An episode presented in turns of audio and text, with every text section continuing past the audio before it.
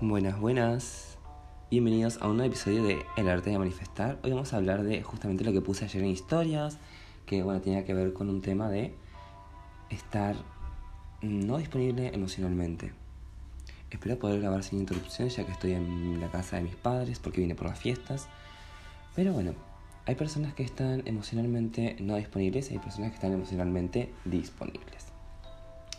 ¿Qué pasa acá? Cuando estamos emocionalmente no disponibles y acá no voy con el tema de que esta persona está emocionalmente disponible porque no me contesta los mensajes o esta persona está emocionalmente disponible porque no me atiende. No, no, no. Ahí estamos hablando de un poco de lo que tiene que ver con, eh, bueno, un poco de codependencia, ¿sí? Es como, sí, eso no entra aquí.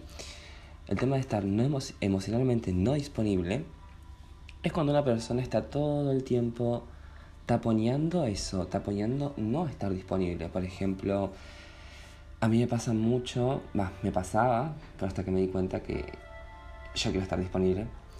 Em, me pasaba mucho estar, no estar disponible porque yo trabajaba el año pasado desde las 7 de la mañana hasta las 10 de la noche con el tarot, curso de lunes a domingo.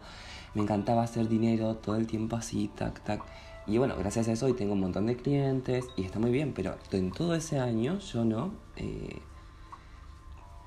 no estaba emocionalmente disponible y yo decía, pero yo quiero tener una pareja, pero claro, ¿qué pasaba cuando yo quería tener una pareja o te quería salir con alguien? No podía porque tenía turnos de tarot o tenía que dar clases. Eh, entonces, el trabajo funcionaba para mí como un tapón, como que inconscientemente quería algo, pero no estaba disponible. Entonces hay que evaluar esas cosas hace poco decidí no tirar más el tarot por un tiempo, no sé si será para siempre, pero por un tiempo quiero dedicarme a YouTube, a este canal de Spotify.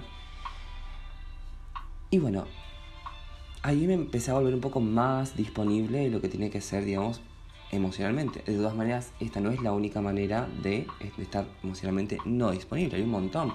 Por ejemplo, conozco personas que justamente... Eh, las invitas a hacer algo y no, no pueden porque siempre tienen alguna juntada con amigos y si esas juntadas existen o todo el tiempo, no sé, pero es como que tienen algo, algo, algo y nunca se pueden, digamos, como... Ah, y ese algo generalmente siempre es lo mismo. me pasaba mucho con otra, porque por eso digo, siempre es, es como estar emocionalmente no disponible, pero por lo mismo. A mí me pasaba con el trabajo, a bueno, a otras personas le pasan con las juntadas de amigos. Antes a mí también, además del trabajo, me pasaba con el tema de eh, salir del trabajo a las 6 de tarde y ya irme a un bar a tomar con alguien, con algún amigo, porque no quería estar disponible ni siquiera para mí mismo. Bueno, esas son las uñitas de mi perro caminando.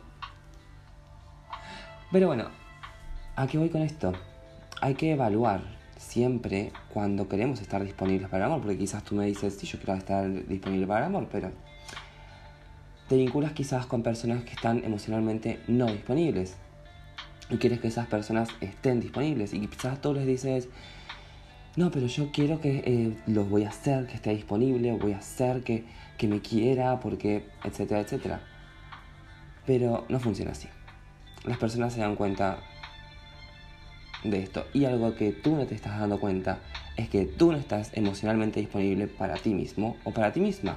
Y estar emocionalmente disponible para ti mismo o para ti misma es justamente escucharte y decirte, esta persona no está emocionalmente disponible para mí. Y yo estoy emocionalmente disponible para una relación. Así que mi amor, me voy a buscar personas que estén emocionalmente disponibles para el amor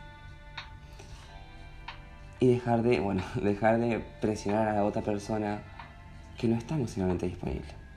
Así que bueno, los dejo y les mando un muy buen feliz año. Bye bye.